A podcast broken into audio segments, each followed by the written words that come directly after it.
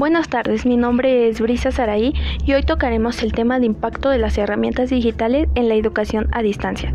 Estudios realizados señalan que la emergencia sanitaria tomó por sorpresa la educación y su respuesta fue improvisada, basada en cosas que sabían hacer pero con carencia de la capacidad de enseñar y aprender, así como problemas de tipo económico-administrativo. Un problema es la desigualdad socioeconómica, que se expresa en el acceso a la tecnología, porque datos del 2017 indican que 4 de cada 10 estudiantes contaban con al menos una computadora y en la misma cantidad, 3 con Internet. Además se comparten con otros familiares. Solo tienen servicio educativo quienes cuentan con acceso a la tecnología. Eso cambia cuando se usa la televisión abierta, pero muchos hogares no cuentan con ella.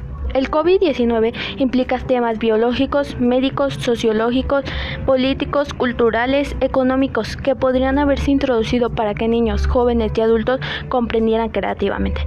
La escuela tiene muchas más funciones de las que normalmente se piensa, y muchas de ellas no se pueden trasladar a casa, ni siquiera las aparentemente más sencillas como enseñar porque los padres no son maestros y en algunos casos no cuentan con escolaridad algunos menos que sus hijos.